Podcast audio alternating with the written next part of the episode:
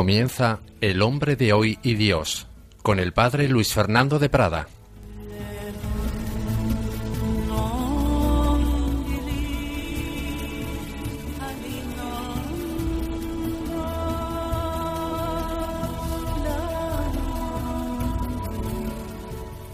Un cordial saludo, queridos amigos, queridos oyentes de Radio María, y bienvenidos a esta segunda edición de este programa que están haciendo, El hombre de hoy y Dios.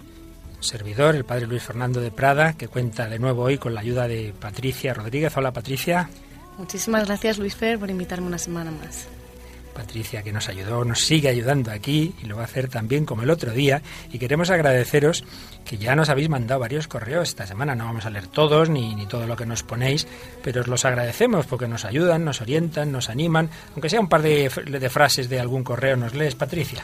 Claro que sí, porque como bien dices, durante estos días hemos recibido sus correos y Ah, por ejemplo, nuestra oyente Macarena nos dice, ánimo, necesitamos de todas las enseñanzas posibles. El hombre está más necesitado hoy de Dios que nunca.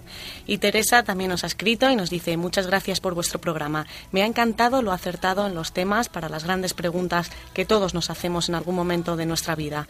Gracias porque hace mucha falta, seamos creyentes o no. Un abrazo y adelante. Y así que pues seguimos adelante.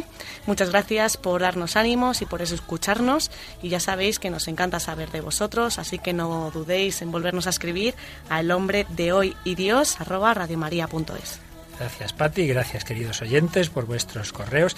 Y como nos decía uno de estos correos que ha leído Patricia, pues eh, hemos querido empezar este programa por las grandes preguntas que todo hombre se hace en algún momento de su vida, el hombre de hoy y Dios. Evidentemente, vamos a hablar en este programa a lo largo de, bueno, el tiempo que Dios nos conceda, de las respuestas que el Señor nos ofrece, del anuncio, de la nueva evangelización, ese anuncio de que Dios quiere llenar al hombre, ser su felicidad.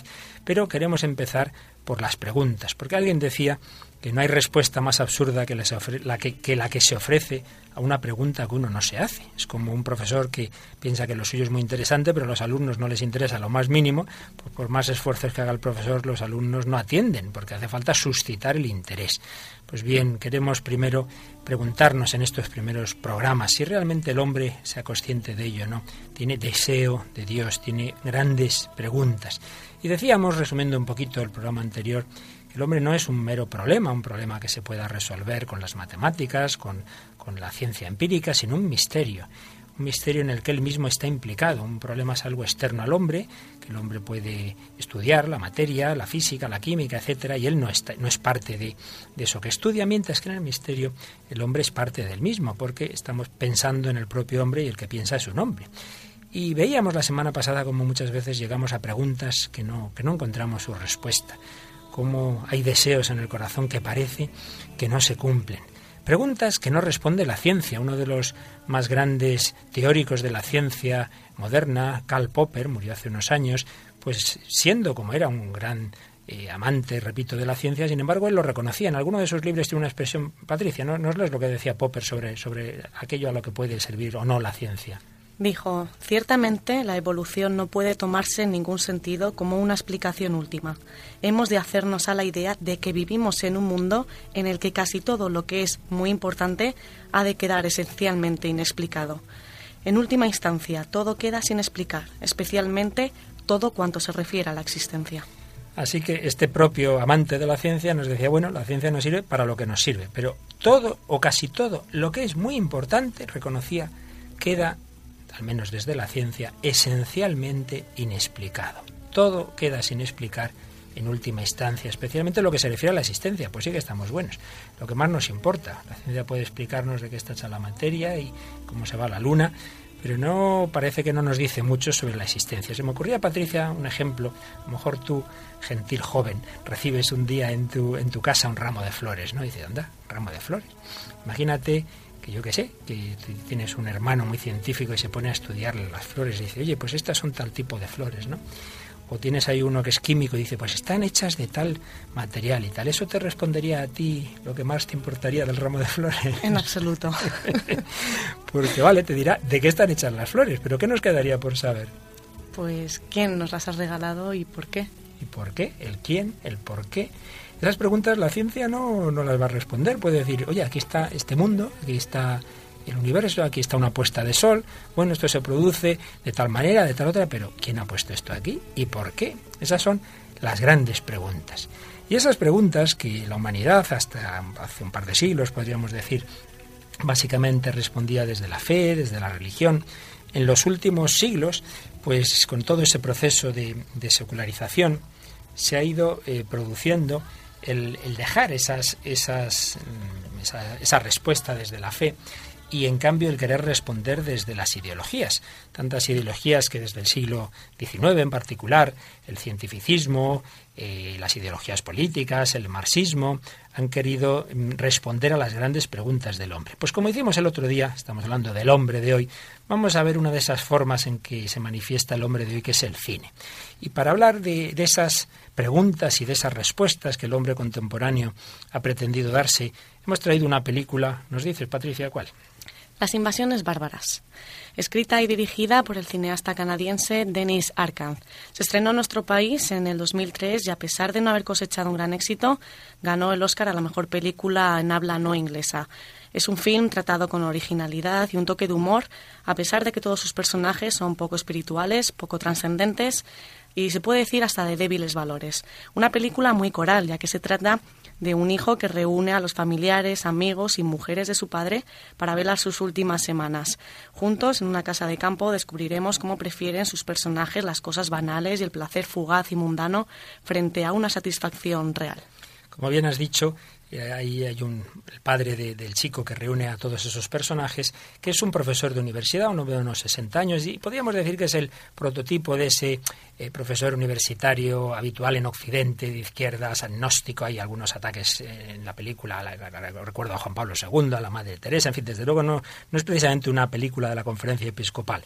Y quizá en ese sentido nos viene bien porque nos refleja, digamos, pues eso, un hombre, un hombre de hoy. Y ese, pero ese hombre, claro, también los hombres de izquierdas y agnósticos se mueren, evidentemente. Y entonces tiene de pronto un, un cáncer eh, que le quedan unos meses de vida. Bien, entonces eh, un hijo dice, pues vamos a ver que papá pase estas últimas semanas de su vida con sus grandes amigos, las mujeres que había tenido, porque estaba divorciado, casado dos o tres veces, en fin, amigos, etcétera. Pues bien, vamos a escuchar dos escenas, que aquí vienen unidas, resumidas, obviamente, para no descansar mucho a nuestros oyentes, pero creo que vale la pena escucharlas. En una escena, como dices, es una película muy coral, están ahí hablando esos amigos de este profesor y van recordando pues esas ideologías que, en las que han ido creyendo a lo largo de, su vida. Y luego hay una segunda escena realmente profunda y dramática, diría yo, en que va el profesor en la ambulancia, que ve que se le acerca el momento final y tiene un, un pequeño diálogo con una enfermera que le acompaña. Escuchad con mucha atención que creo que nos va a ayudar mucho. Remy se ha entregado durante toda su vida a los placeres y a la cultura. Ante la inminencia de su muerte, reúne a sus amigos y rememoran con ironía las ideologías a las que se confiaron, pero prevalece la insatisfacción ante la falta de sentido. Hemos sido de todo, parece mentira separatistas, independentistas, soberanistas, soberanistas, asociacionistas. Bueno, al principio empezamos siendo existencialistas. Leímos a Sartre y a Camus. Luego leímos a Franz Fanon y nos volvimos anticolonialistas. Entonces leímos a Marcuse y nos hicimos marxistas. Marxistas, leninistas, trotskistas. Maoístas. Después leímos a Solzhenitsyn, cambiamos de idea, nos hicimos estructuralistas. Situacionistas. Feministas. Desconstruccionistas. ¿Existe algún ismo que no hayamos adorado? El cretinismo. No, de eso nada. Acordaos de Guo Jin. ¿Quién era Guo Jin? Una arqueóloga que llevaba una falda abierta hasta la mitad del muslo. Hasta tú la recuerdas. Finales de los 70. China se abre hacia Occidente. Guo Jin viene a hacer una visita cultural a Montreal y la universidad aprovecha para enviar a su izquierdista de confianza. Ya, ya, claro. Entro en el comedor de su hotel, la veo y muero. Una belleza capaz de derretir los 7.000 soldados de terracota del emperador Qin. Y para hacerme él interesante voy y le digo, es extraordinario lo que está pasando en su país. Si supieran cómo les envidiamos. Su revolución cultural es formidable. Mm. Instantáneamente veo que sus preciosos ojazos negros se velan y pienso horrorizado que está diciéndose. Este tipo o es un agente provocador de la CIA o es el mayor cretino del mundo occidental. Ella optó por la segunda hipótesis. Se había pasado dos años recogiendo estiércol de cerdo en una granja de reeducación. Su padre había sido asesinado, su madre se había suicidado, y ahora un gordo idiota del Canadá francés solo porque había visto las películas de Jean-Luc Godard y leído a Philippe Solers le decía que la revolución cultural china era formidable. Pienso que en el cretinismo, amigos, no se puede caer más bajo.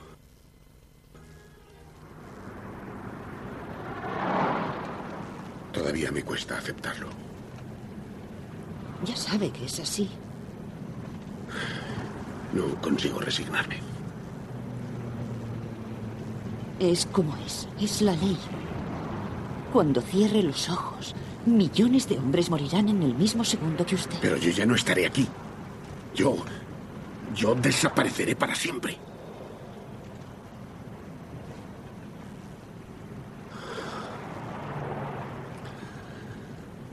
Si al menos hubiese aprendido algo.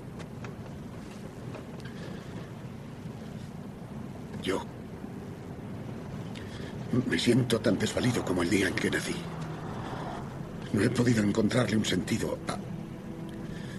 Eso es lo que hay que buscar. A veces pienso que es eso lo que hay que buscar. Bueno, no está nada mal, ¿eh, Patricia? ¿No te parece? Ha sido un par de escenas realmente significativas. En la primera, pues eso, os habéis fijado, van recordando esas ideologías que el hombre del siglo XX fue creyendo en ellas, ¿no? Y se va pasando de una a otra. Pero, bueno, hay una alusión interesante, ¿no? Como muchas veces esas ideologías han prometido una especie de paraíso en la tierra, si fue pues el comunismo, y que y siempre las utopías, me parece que, era Lord Acton, decía, eh, cuando, cuando se quiere construir el paraíso en la tierra se acaba construyendo infiernos. Y así ha ocurrido en tantos regímenes totalitarios, ¿no? que han pretendido crear un mundo feliz, aquella novela de Huxley, un mundo feliz en la tierra, y han construido eso, auténticas, no digo dictaduras, mucho peor, un régimen totalitario como la alusión que se hace a la revolución cultural china. Pero en fin, lo que más nos interesa de cara a nuestro programa es que cuando ese hombre ve que se acerca a la muerte, las ideologías no, no le responden. Podrán servir más o menos para, para cambiar el mundo, la sociedad, pero dice, me siento tan desvalido como el día en que nací. No he encontrado lo más importante, el sentido de la vida. Un gran profesor que sabía de mucho, pero no, no sabía realmente lo que en ese momento él necesitaba. Mi vida se termina, qué sentido ha tenido, para qué ha valido, qué hay después de la muerte. Me siento tan desvalido como el día que nací. ¿Te acuerdas que el otro día ponía yo el ejemplo del niño pequeño, que, que empieza, claro, que nace, que se siente desvalido, que se echa a llorar y que es abrazado por su madre? Pues yo creo que esta escena un poquito recuerda ese desvalimiento, ¿no? Sí, sí, es verdad. Se siente desvalido ante, ante, ante esa muerte que, que por muchas cosas que sepa, pues él no sabe cómo afrontar. Bien, pues esto es un poquito de lo que partíamos el otro día. El hombre se hace preguntas, no puede dejar de hacérselas, especialmente ante situaciones como es esta, una muerte que se acerca. Pero no solo se hace preguntas, tiene también en su corazón grandes deseos, deseos de plenitud, deseos de felicidad, deseos de conocer la verdad, de recibir y dar un amor incondicional, seguro, firme. El hombre no se conforma con menos del infinito. No puede, aunque quisiera, dejar de desear una felicidad plena. Recuerdo haber oído a un sacerdote amigo mío, Almarza, una vez nos puso una pieza musical clásica y en esa pieza una y otra vez se repetía, digamos, como un mismo tema, de una manera y de otra, pero volvía a aparecer como una melodía. Es una cosa muy habitual, ¿verdad?, en, en la música. Pues bien, él ponía el ejemplo de que eso es lo mismo que pasa con el deseo de felicidad. Es el tema musical de fondo de todas nuestras canciones, es como la nota fija. Es el deseo de satisfacción total, no nos vale ni el 99%. Y esa nota resuena en nosotros, queramos o no. No suena porque le demos cuerda, sino que es previa a nosotros y es la que mueve toda la realidad. Y podríamos decir que todas las preguntas del hombre terminan en esa nota, la sed de felicidad. Fíjate esa canción que tantas veces hemos cantado, algo se muere en el alma, cuando un amigo se va, no te vayas todavía, no te vayas por favor, el barco se hace pequeño, ese vacío que deja el amigo que se va. Pues podemos ahí ver reflejado un poquito esas experiencias que tantas veces tenemos, ¿no? La, la vida que se despide, el corazón que desea que la vida vaya más, pero parece que todo se va haciendo pequeño, despidiéndose, va perdiendo el brillo. Es ese barco que cada vez es más pequeñito. No sé si te acuerdas, ¿has visto El Señor de los Anillos? Sí, claro. ¿Te acuerdas el final cuando se la barca en la que se van Frodo y, y se va haciendo pequeñita, verdad? Desde... Yo creo que es un símbolo de esto, ¿no? Y claro, muchas veces nos preguntamos, ¿es, ¿es, posible evitar que el corazón se haga pequeño? Pues una ausencia que te duele, porque el corazón busca una presencia, una decepción que nos duele, porque esperábamos otra cosa, la soledad que nos duele, porque estamos hechos para la compañía.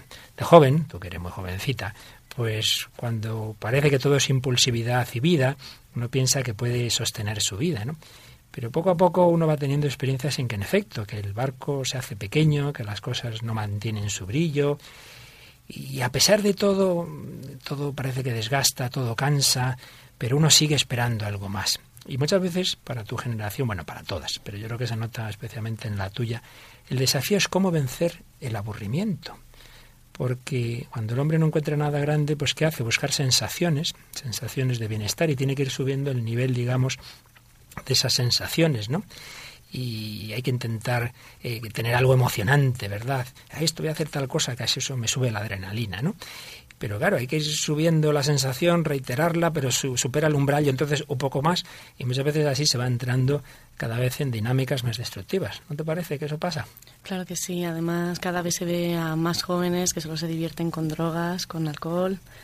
Eh, bueno, eso me he planteado muchísimas veces, necesito tirarme en paracaídas. Y yo creo que generaciones mayores a la mía, mi abuela, mi madre, jamás hubiesen planteado eso. Pero ya no es eso, es lo que hablabas, que muchas veces nos hace el corazón chiquitito en situaciones, bueno, a lo mejor también es inevitable, pero cuando terminamos el colegio, es como, ¿qué va a pasar de mí? Por favor, Dios. Ahora que he terminado la universidad eh, y, y, veo que los jóvenes no encontramos trabajo, pues sí hay veces que la vida se hace muy difícil, pero descubres que al final tienes apoyos, que todo se arregla, que hay que perseverar y que los problemas no son tan grandes como parecen. Pero ciertamente a veces no, no tiene uno tanto ese encontrar esos apoyos y ese ayudar a enfocar bien las cosas. Y a veces ocurre, sale viene digamos la otra salida. La otra salida que es acabar en una actitud negativa en general una actitud de escepticismo de cinismo de decepción permanente no existe la felicidad, se vive de recuerdos. Este tono que era muy típico de algunos poetas románticos. Yo una vez, ¿sabes?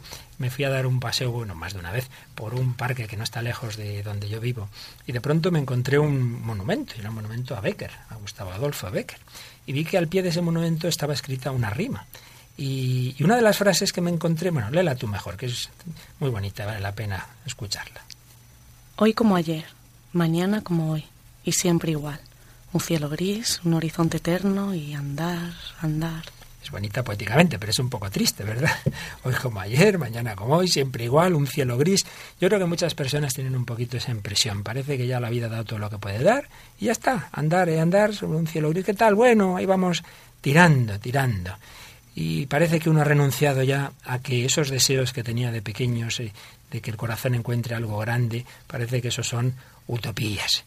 Y ese tono pesimista me parece evidente que está en mucho cine contemporáneo. Hay una película, yo sé que a ti te gusta mucho y realmente está muy bien hecha, pero no deja de ser bastante nihilista y negativa y casi se suicida hasta el gato, vamos, que es Las Horas. ¿Nos dices algo de Las Horas, Patricia? Claro que sí, pues es una estupenda intimista película. Eso del gato te ha hecho a ti gracia, ¿verdad? Pero bueno. Sí, pero vamos, sí, es muy dramática la película, voy a quitar la risa. Eh, bueno, la dirigió Steven Daldry y se estrenó en nuestro país también en el año 2003.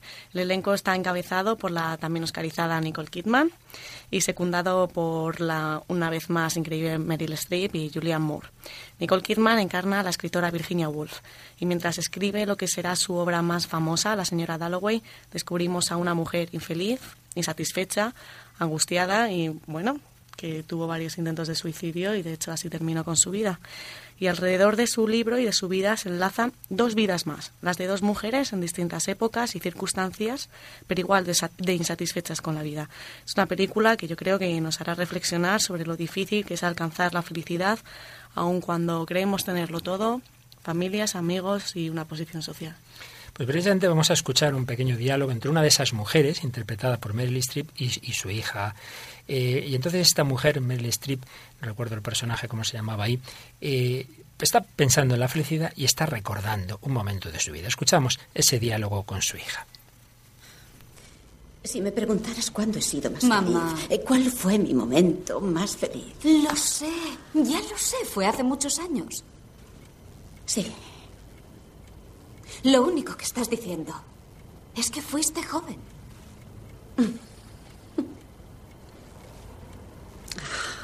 Aún recuerdo aquella mañana. Me desperté al amanecer. Se abría ante mí un mundo de posibilidades. ¿Conoces esa sensación? Y, recuerdo que me quedé pensando, así que esto es el comienzo de la felicidad. Es aquí donde empieza. Y siempre habrá más. Ah, nunca se me ocurrió que no era el comienzo, que era la felicidad. Fue aquel momento, ese instante. Pues bien, creo que, que refleja muy bien lo que estábamos diciendo. Ella recuerda ese momento de joven, se ha enamorado y piensa que esa felicidad que está sintiendo es el inicio, que luego va a ir a más y a más y a más y a más. Y sin embargo, su recuerdo es que no es que fuera el comienzo de la felicidad, sino la felicidad, toda la felicidad que podía encontrar era ese momento y luego otros momentos.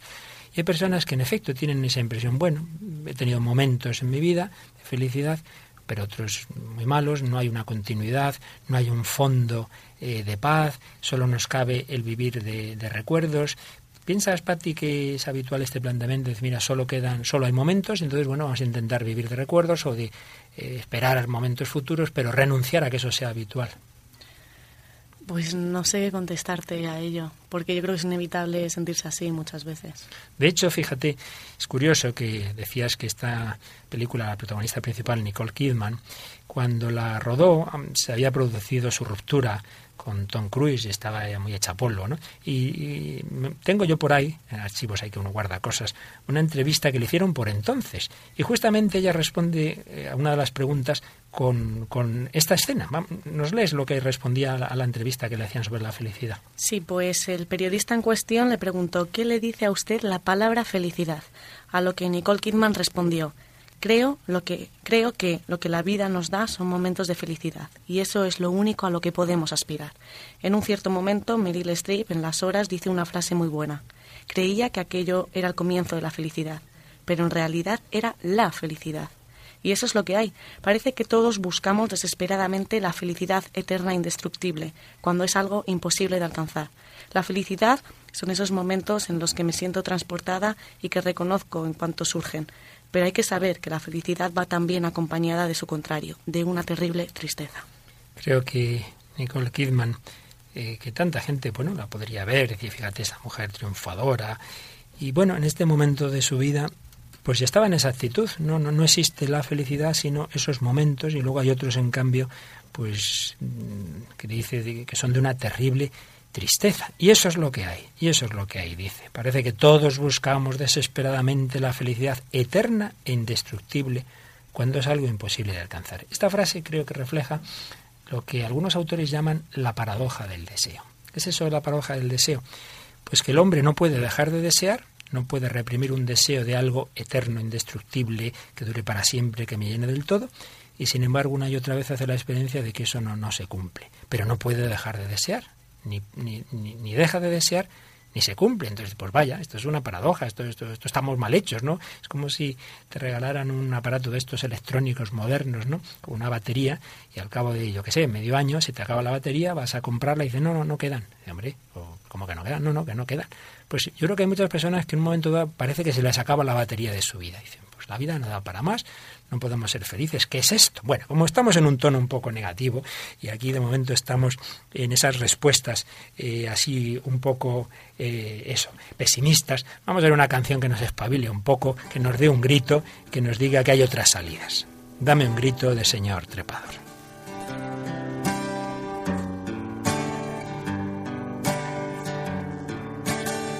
Dame un grito al oído Cuando no tengas amigos, cuando te pueda la vida, cuenta conmigo.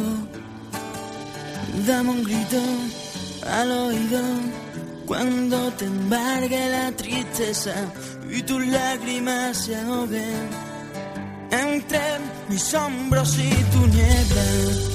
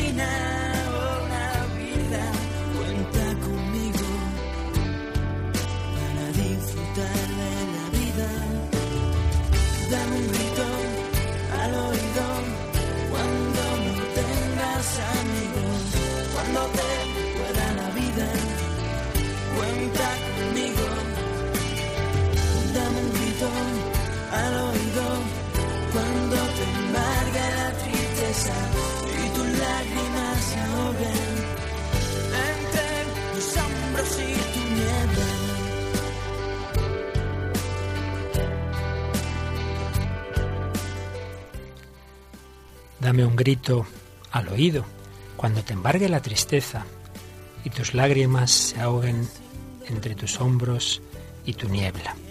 Estas palabras de esta canción de amor humano, sin embargo, indudablemente podemos dirigirlas al amigo con mayúsculas. Dale un grito, dale un grito cuando te parezca que esto no tiene salida, que tu vida no tiene un horizonte, cuando te embarga la tristeza y tus lágrimas te ahoguen.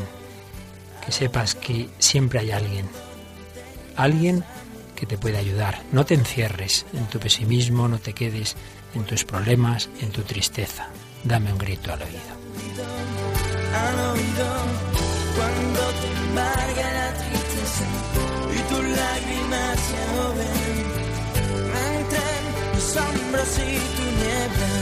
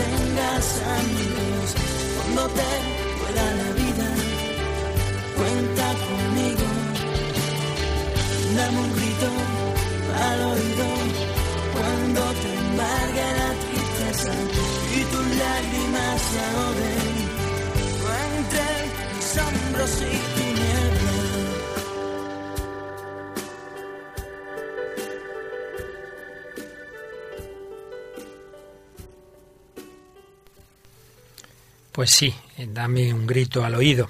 Queríamos escuchar estas palabras en este programa en Radio María, en El hombre de hoy y Dios, nuestro segundo programa, aquí con Patricia Rodríguez y un servidor, Padre Luis Fernando de Prada, estamos empezando el programa pues intentando auscultar ese corazón del hombre de hoy, ese corazón que como el hombre de siempre, como el hombre de siempre, no olvidéis si uno no ha reconocido que la sintonía del programa es de la película Gladiator, el hombre de siempre. En el fondo, el hombre del siglo XXI es como aquel gladiador del siglo II, III o IV, que, que, deseaba también la plenitud, la felicidad, la eternidad. Si recuerdas, la película termina cuando muere el protagonista y se encuentra con su mujer y su hijo al que los que habían matado un tiempo antes y, y como que se encuentran en ese más allá. El hombre de siempre pues busca en el fondo lo mismo, la verdad, el amor, la felicidad, la eternidad. Pero en cada época con unos matices y en la nuestra muchas veces con ese tono pesimista. Y creo que sin duda es por haber dejado los fundamentos firmes eh, en los que podamos encontrar la satisfacción de nuestros deseos y pretender apoyarnos en, en esos otros eh, apoyos de las ideologías de los últimos siglos que han ido cayendo, como oíamos en esa película de las invasiones bárbaras. Pero sin duda, sin duda que hay que esos fundamentos están ahí y iremos llegando a ellos. Pero vamos a seguir intentando escuchar a ese hombre de hoy. Y hay otra salida, una sería esa la negativa, la nihilista, el pensar que no hay solución, que estamos mal hechos, que todo es casual, que el azar ha producido un ser extraño como es el hombre que desea cosas que no puede alcanzar. Y en cambio, bueno, en cambio, parecida a esa salida, pero con otro matiz, hay otra, que es la que se suele decir que es la más habitual de la posmodernidad. Si el existencialismo, especialmente eh, después de la Segunda Guerra Mundial, pues estaba en esa línea nihilista, negativa, muy desastre, el hombre es una pasión inútil, afrontar la realidad de una manera trágica. En cambio, en los años 80, 90, fue tomando, digamos, más carta de ciudadanía otra actitud, que sería algo así como esto. Vale, de acuerdo, no vamos a encontrar nunca la respuesta a nuestras grandes preguntas, no vamos a encontrar nunca la satisfacción de nuestros deseos, eso de la felicidad es un cuento chino, hay un pensador francés, Rosette, que dice querer ser feliz es una blasfemia. Es tremenda la frase, querer ser feliz es una blasfemia. Y hay otro autor famoso en, el mayo del, del 68, Bernard Henry Levy, que dice algo parecido, la vida es una causa perdida y la felicidad una idea caduca. La vida es una causa perdida. Está poniendo Patricia una cara de susto diciendo, Dios mío, ¿qué cosas nos estás diciendo hoy? Bueno, es que hay que partir de lo negativo para que luego valoremos más lo positivo, ¿verdad? Bueno, también estoy reflexionando. es la primera vez que lo escucho y hay que masticarlo y digerirlo. Muy bien. Eh, eso es lo que queremos que nuestros oyentes hagan, como tú aquí. Esto es lo bueno, que lo estamos haciendo sobre la marcha y en directo, ¿verdad? Y, y asimilando las cosas según nos viene. Y yo también. Aquí no, no estamos leyendo, sino un poquito improvisando. La vida es una causa perdida y la felicidad una idea caduca. Pues bien, con estas actitudes, evidentemente, si uno se las toma muy en serio, acaba muy mal, acaba en una depresión o incluso en el suicidio, como recordábamos antes en las horas. Pues bien, frente a esa actitud, digamos, como más nihilista, más negativa, más extrema, hay otra que sí, partiendo de los mismos fundamentos, a saber que no hay respuestas, que no hay una gran felicidad, que no hay un gran amor, que eso son utopías, pero hombre, que no hay que tomarse las cosas tan a la tremenda, que sí que hay cosas buenas en la vida y que aunque no haya grandes valores, hay pequeñas cositas. No hay grandes amores, pero bueno, hay rolletes, ¿verdad? Que decir los jóvenes, ¿no? Esa película por ahí que tiene un título, ¿por qué lo llaman amor si solo es sexo, ¿no? Pues vale, pues vamos a quedarnos siempre con ese reduccionismo. No hay felicidad, pero hay bienestar. No hay eternidad, pero hay fama. No hay amor, pero hay el rollo. No hay y así podía, no hay religión, pero hay superstición. Es, vale, vamos a quedarnos con las pequeñas cosas, vamos a vivir de pequeñas cosas, no esperemos grandes respuestas, se, se, quitan eso que llaman los metarrelatos, las ideologías del 19 y de principios del 20 que nos llevaron a las guerras mundiales. Vamos a dejar todo eso de lado, eso es un peligro. Vamos a vivir de pequeñas verdades, de pequeños fragmentos, el relativismo, lo que llama el Papa la dictadura del relativismo. ¿Te parece que es una actitud extendida entre vuestra generación? Sí. De hecho, yo creo que hay muy pocos jóvenes a los que no les puedes escuchar. Bueno, eso depende, ¿eh? es relativo. Hmm. Cualquier cosa, todo es cuestionable y si no opinan como tú, sentencian. Ciertamente. Porque todo es relativo. El relativismo y, ese, y esa actitud de vivir de pequeñas cosas, de decir, vale, hay, hay cositas que lo podemos pasar bien, ¿te parece? Pero que no hay, no hay nada más grande que eso, ¿te parece que también es habitual? Sí, creo que también está extendido, pero es que yo creo que también esa gente, mucha de ella no es consciente y bueno, pues la felicidad la buscan así, adquiriendo un coche. En cuanto lo tienen, pues desaparece esa felicidad. Y ahora me quiero comprar un barco. Trabajar, trabajar, trabajar, comprarse el barco y otra vez insatisfecho. Pero bueno, la gente pasa la vida así y muchos no son conscientes. Sí, sin duda. Pues mira, hay un, un cineasta, esa de los que a mí más me gusta, porque era de los que se hacía las grandes preguntas y ofrecía las posibles respuestas. Y además fue un buscador, estoy hablando de Ingmar Bergman, este, este cineasta sueco, que fíjate si era importante, que, hubo un momento en que el gobierno sueco eh, quiso subir, poner una ley en la que me parece que eran tal subida de impuestos, que, fin, que hubo unas quejas muy grandes, y entonces Berman dijo, como se, aplique, se, se apruebe esta ley, me voy de Suecia. Pues no la aprobaron. Dijeron, ¿cómo vamos a perder a uno de los iconos de Suecia, verdad? A Ingmar Bergman. Pues bien, Berman, que murió con noventa y tantos años, hace tres o cuatro veranos, si no recuerdo mal, pues es un hombre que en su cine, sobre todo en la primera etapa, se hace estas preguntas existenciales. Recuerdo, por ejemplo, El séptimo sello, es una gran película sobre la vida y la muerte, el sentido de la vida, el sentido de la muerte, del dolor, eh, la felicidad, esos grandes temas.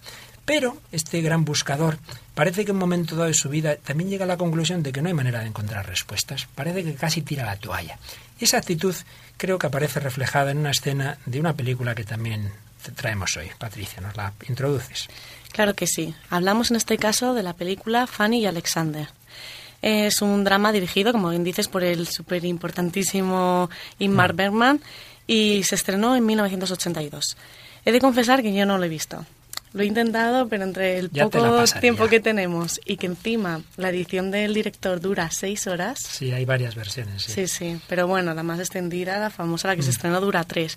Y mm, también el reconocer que me cuesta un poco ver el cine más experimental, más reflexivo y encima antiguo. A mí me parece difícil, pero sé que lo tengo pendiente y lo voy a hacer. Pero por las críticas y pequeños fragmentos que he encontrado en Internet, debe ser una obra maestra en cuanto a la narración de relaciones interpersonales.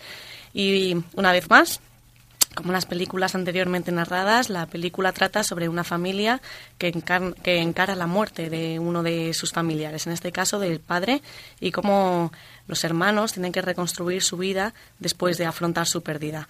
Mientras todo esto sucede, de nuevo los personajes sufren un vacío interior incapaz de, de poder llenarlo de verdadera felicidad. Pues vamos a escuchar un momento en el que hay un banquete, se han reunido muchas personas, familiares, amigos, músicos, las personas del servicio, es una, familia grande, importante, y es curioso porque el banquete es para celebrar el bautismo de dos niños, el que el protagonista, al que vamos a escuchar, ha tenido con su mujer y el que ha tenido con una de las chicas del servicio, una familia moderna, ¿verdad? No hay nada nuevo bajo el sol. Bien, y ahí todo el mundo tan contento celebrando ese bautismo de las dos niñas, ¿no? Y de pronto este hombre que ya ha bebido un poquito, se levanta y hace un discurso, que aquí vamos a escuchar un poquito resumido, pero que realmente pienso que es de antología. Berman tenía esa capacidad en una escena resumir un libro. Y yo creo que lo que vamos a escuchar es esa actitud que estamos llamando de la posmodernidad, del hombre light. En fin, escuchemos con atención que creo que nos puede dar mucho juego. Queridos amigos, nosotros, los Ekdal, los Ekdal no hemos venido a este mundo para desvelar su misterio nada de eso. Eh, nosotros no estamos equipados para eh, semejantes menesteres y es mejor eh, que ignoremos los grandes interrogantes.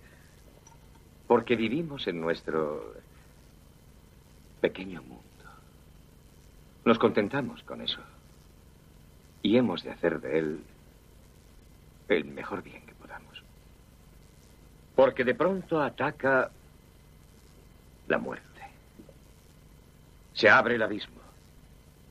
Estalla la tempestad y el desastre se abate sobre nosotros. Todo esto puede ocurrir. Pero tampoco hay razones para pensar solamente en desgracias. Los Egdal tenemos nuestras escapatorias. Sin escapatorias para evadirse del drama, el hombre viviría en el infierno. Maldita sea, la gente debe ser evidente, tangible, eh, si no, no sabremos nunca si hemos de hablar mal de ella o amarla. No estéis tristes, queridos, espléndidos artistas, actores y actrices. Siempre nos haréis falta. Vosotros habéis de darnos un estremecimiento de otra vida. Y también el entretenimiento y diversión mundanos. El mundo es un antro de ladrones y las tinieblas nos rodean. El mal rompe sus cadenas y corre por el mundo como un perro rabioso. Su veneno nos afecta a todos. A los Egdal y a todos los demás. Nadie se escapa. Y estamos en el mundo. Seamos, por tanto, felices, amigos, mientras somos felices. Seamos generosos y afectuosos y buenos. Pero para ello es necesario saber hallar el placer en este nuestro pequeño mundo. Buena comida, amables sonrisas, árboles frutales en flor, melodiosos valses. Bien, amigos, mis queridos amigos, he terminado. Tomadlo como mejor os parezca.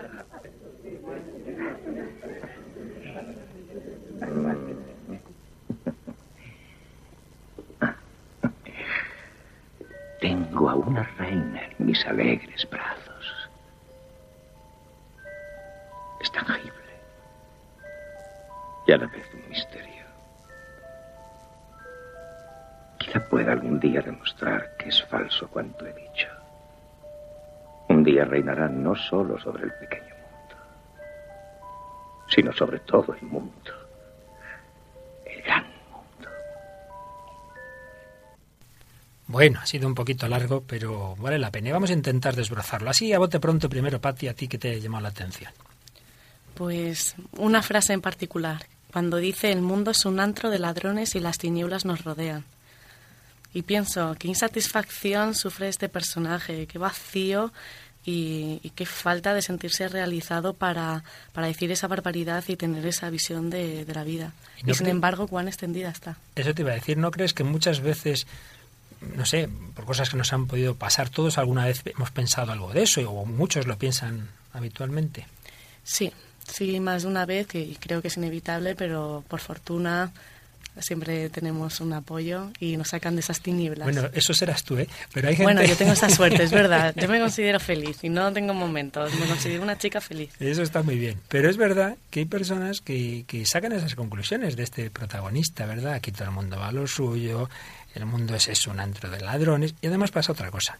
Y unido con eso, dice, el mal corre como un perro rabioso. Su veneno nos afecta a todos. Nadie escapa.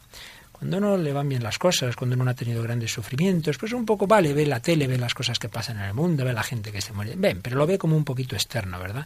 Pero como bien dice aquí, su veneno nos afecta a todos. Nadie, nunca, nadie escapa. Es decir, ahí está la zarpa de la muerte, del fracaso, de algo que no te esperas, que en cualquier momento te puede afectar. Y cuando eso es fuerte o se repite, una persona puede llegar a esa actitud tan negativa. Entonces es un poco en palma con lo que decíamos antes, ese negativismo, ese nihilismo. Pero quizá lo, específico este, de este fragmento y la filosofía que hay detrás es cómo salir de esa situación. ¿Qué, nos propone aquí eh, este, este momento, este personaje? Pues ya hemos oído, vivamos en nuestro pequeño mundo. Vale, de acuerdo, el gran mundo en conjunto es algo negativo, pero podemos hacernos nuestro pequeño mundo. Entonces uno se hace su pequeño mundo de su trabajo. Aquí esto yo lo tengo controlado, yo estoy bien. Otro de su placer. Pues yo aquí bebiendo, con tal cosa, con tal otra.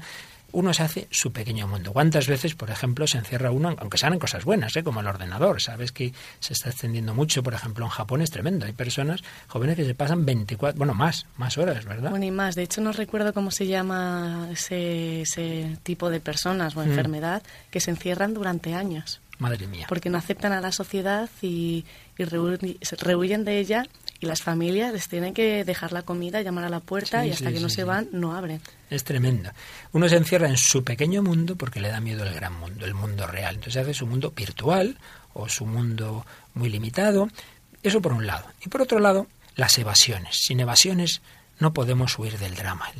Eh, la actitud de si uno ve ese mundo como algo malo, bueno, pues lo único que me queda son momentos en que yo me olvide de la realidad. Vale, en la evasión te lo pasas bien, lo que pasa es que después vuelves y la vida sigue igual, ¿verdad? Tú puedes emborrachar y hacer lo que te dé la gana, pero el lunes Que las penas flotan en alcohol, dice. ¿Cómo es el dicho? Ahora mismo no me sale. pues esta, la- Es, no, no ahogues las penas en alcohol porque al final, Al final termina flotando. o algo así. Pues algo así. Eh, pues esa es otra salida, una salida, pero es una salida muy insuficiente, sin evasiones para huir del drama, el hombre viviría en el infierno. Luego les dice a los artistas, darnos un estremecimiento de otra vida. Siempre Berman eh, se debatía entre ese eh, mirar hacia arriba, ¿no? Eh, dentro de esa actitud negativa. Pero al final parece que el mensaje es hallar el placer en este nuestro pequeño mundo. Buena comida, amables sonrisas, melodiosos valses. Vamos a pasárnoslo bien lo que podamos, ya llegará la muerte. Entre tanto, vivamos el día a día. El Carpe Diem. Carpe Diem está muy de fondo esa película que a adolescentes, a las adolescentes sobre todo, siempre os ha gustado, ¿verdad? El, eh, ¿Cómo se llama? Esta de la educación. El, Club de los Poetas Muertos. ¿Recuerdas? El Carpe Diem, ¿no? El profesor les enseña a vivir el momento presente. Sí, pues uno de ellos acaba suicidándose, si recuerdas. Aquí estamos hoy muy, muy negativos. Pero fijaos lo Ya, bonito. menos mal que lo hacemos desde un primero esto. Pero lo bonito, lo bonito de la escena, y que a mí me encanta de Berman, os he dicho antes que él siempre intentaba presentar todas las posibles respuestas. Y aunque en esta película la, respuesta es más bien esta, es que no, hay, que no hay respuestas, porque como nos ha dicho también el personaje, no hemos venido al mundo para desvelar, sus misterios, no estamos equipados para semejantes menesteres, es decir, la mente humana no tiene capacidad para responder las preguntas, las grandes preguntas de dónde venimos, a dónde vamos, que hay tras la muerte. Aunque aquí parece que dice que no, que no estamos capacitados, fíjate cómo al final la escena es muy bonita. Después de echar el discurso a todos los que están en la fiesta, se acerca a los bebés, a las bebés, a estas dos niñas que han nacido. Coge una de ellas en brazos y dice, tengo una reina en mis alegres brazos. Es tangible y a la vez un misterio. Es curioso, tangible, pero misterio. Es tangible, es una persona, tiene carne, pero a la vez es un misterio. Aquí hay quien ve en el trasfondo el cristianismo cristianismo es tangible, Dios ha hecho carne, Dios ha hecho cercano, podemos tocarle, no es un Dios etéreo que no puede llenar el corazón. A Santa Teresa le llenaba el corazón su esposo, Cristo. A todo cristiano que realmente lo sea, ha tenido una experiencia de alguien tangible, pero a la vez es un misterio. Es alguien que nos supera, es el infinito, tangible y a la vez misterio. Quizá pueda demostrar algún día que es falso cuanto he dicho. Qué bonito. Berman quería creer que esa actitud negativa quizá fuera falsa. Se abría esa posibilidad. Quizá pueda algún día demostrar que es falso cuanto he dicho. Algún día esta niña reinará no solo sobre el pequeño mundo, sino sobre el otro mundo, el gran mundo. Berman, sin duda, aquí, desde ese nirismo, desde esa posmodernidad, desde ese relativismo, desde ese pensar, no hay respuesta, decía, pues quizás sí las haya. Sin duda que ahora que ya ha muerto, ha encontrado la respuesta que siempre busco. Y es que vamos terminando ya nuestro programa. Si hoy nos hemos quedado pues todavía en ese punto de partida, ese auscultar los deseos del hombre, sus preguntas y en ese no encontrar respuestas, en ese quedarse en lo negativo, en ese no pensar mucho, en esas evasiones. Sin embargo, vamos a terminar abriéndonos a, a una posibilidad abriendo al hombre que nos escucha, empezando evidentemente por aquel que tenga esa postura que hoy hemos recordado, esa postura negativa o esa postura del agnóstico. Bueno, queremos también deciros al que esté escuchando eso que, a lo mejor sí que hay otra respuesta, que abras tu, tu corazón a otra posibilidad. Y concretamente un hombre conocido en España, que murió relativamente joven, un director de teatro, Adolfo Marsillac, pues unos dos años antes de morir, pues esto debe ser como hace diez años o así, le hacían una entrevista también en la que, bueno, creo que sus respuestas nos pueden ayudar. El periodista le preguntaba, he llegado a la conclusión de que habiendo tenido tantos éxitos, llamado a tantas mujeres, lo que al final resulta en usted es la imagen de alguien insatisfecho. Y respondía Marsillac. Creo tener una intuición de lo que me pasa. Pensaba que una vez que consiguiera el éxito me iba a sentir satisfecho y repleto, como un cuenco que se llena y el líquido llega a los bordes. Pues no, no he sentido esa satisfacción. Sí las he tenido momentáneas en un terreno y en otro, pero yo no estoy contento. Está aquí, como veis, pues viene a recordar más o menos lo que hemos visto en este programa. Un hombre que habría triunfado, el periodista dice, estará súper feliz, y dice, bueno, pues no del todo, esperaba algo más. entonces insiste el periodista, tal vez es que su ansia de felicidad es desmesurada. Sí, mi ambición de felicidad. Creí que llegaría a descubrirla y no ha sido tan estupendo. Soy un agnóstico en la vida y en el teatro, y sin embargo hay una zona de mí mismo que me dice Sigue, a lo mejor no has buscado bien y te espera algo fantástico en un rincón. La idea de que todavía me pueda pasar algo maravilloso es lo que explica que sea un trabajador incansable. Pues esto es a lo que yo me refería antes. Este hombre que se declaraba agnóstico, soy un agnóstico en la vida y en el teatro. Sin embargo, como ese final de la escena de Berman decía, hay una zona de mí mismo que me dice, sigue, a lo mejor no has buscado bien, y te espera algo fantástico en un rincón. La idea de que todavía me pueda pasar algo maravilloso es lo que explica que sea un trabajador incansable. El hombre contemporáneo, el hombre que tantas veces no cree ni en Dios ni en nada sólido, pero que en casos como este de Marsillac se, se abre a que a lo mejor está esa respuesta que aún no ha encontrado y esa respuesta puede salirle al encuentro. Sin duda todos debemos abrirnos a las sorpresas. Hay personas que ya piensan que no van a encontrar nada grande y novedoso en su vida y no es así. Tú sabes, Patricia, yo una vez descubrí, precisamente preparando algunas de esas clases que alguna vez os daba, que una de las explicaciones de la etimología de la palabra desear viene de desear, desiderar, eso desiderare, ¿a qué te suena? Al sirio. de Sirio. Y eso no te suena al, cielo, desiderare, las estrellas, lo sideral. Ah, pues parece ser, sí, es una cosa muy bonita, que quizá la palabra deseo venga de cuando los romanos querían saber si se iba a cumplir un deseo y entonces hacían augurios, miraban al cielo. Es verdad, qué curioso. Miraban si las estrellas indicaban que se iba a cumplir el deseo.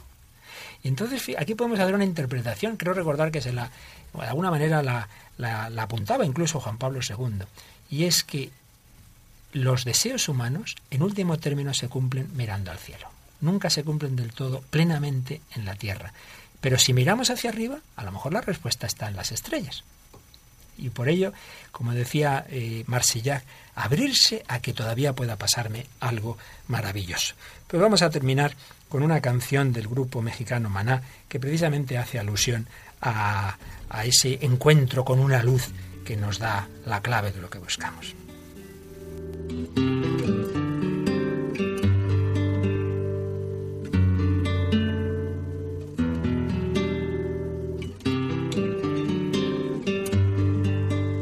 Bendito el lugar y el motivo de estar ahí. Bendita la coincidencia.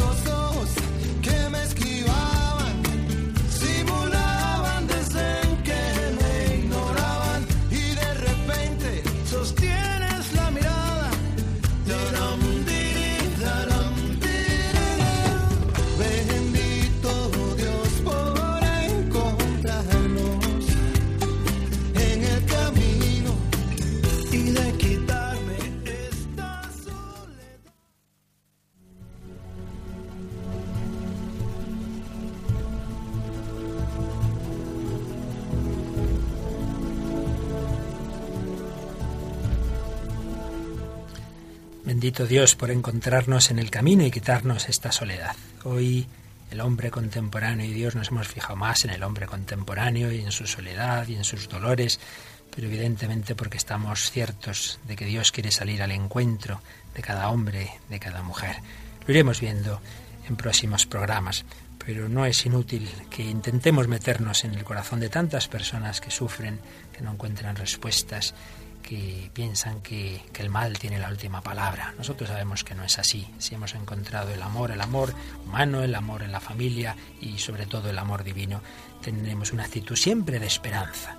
Pero bueno, iremos poco a poco entrando en ella. Hemos estado con vosotros, queridos amigos, Patricia Rodríguez, a la que agradecemos de nuevo su presencia y le pedimos el último favor, que es recordar el correo al que pueden escribirnos. ¿Para qué, Patricia?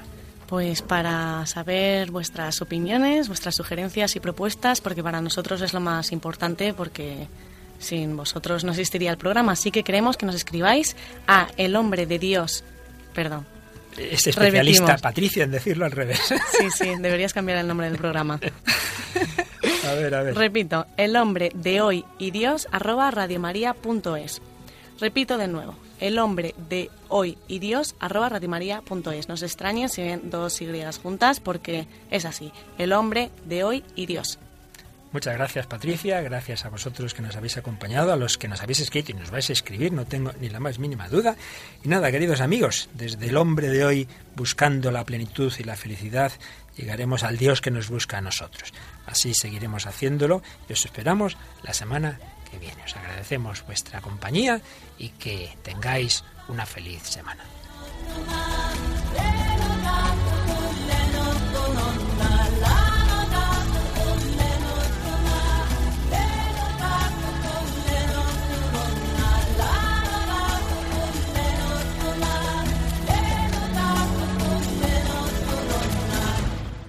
Acaban de escuchar El hombre de hoy y Dios con el padre Luis Fernando de Prada.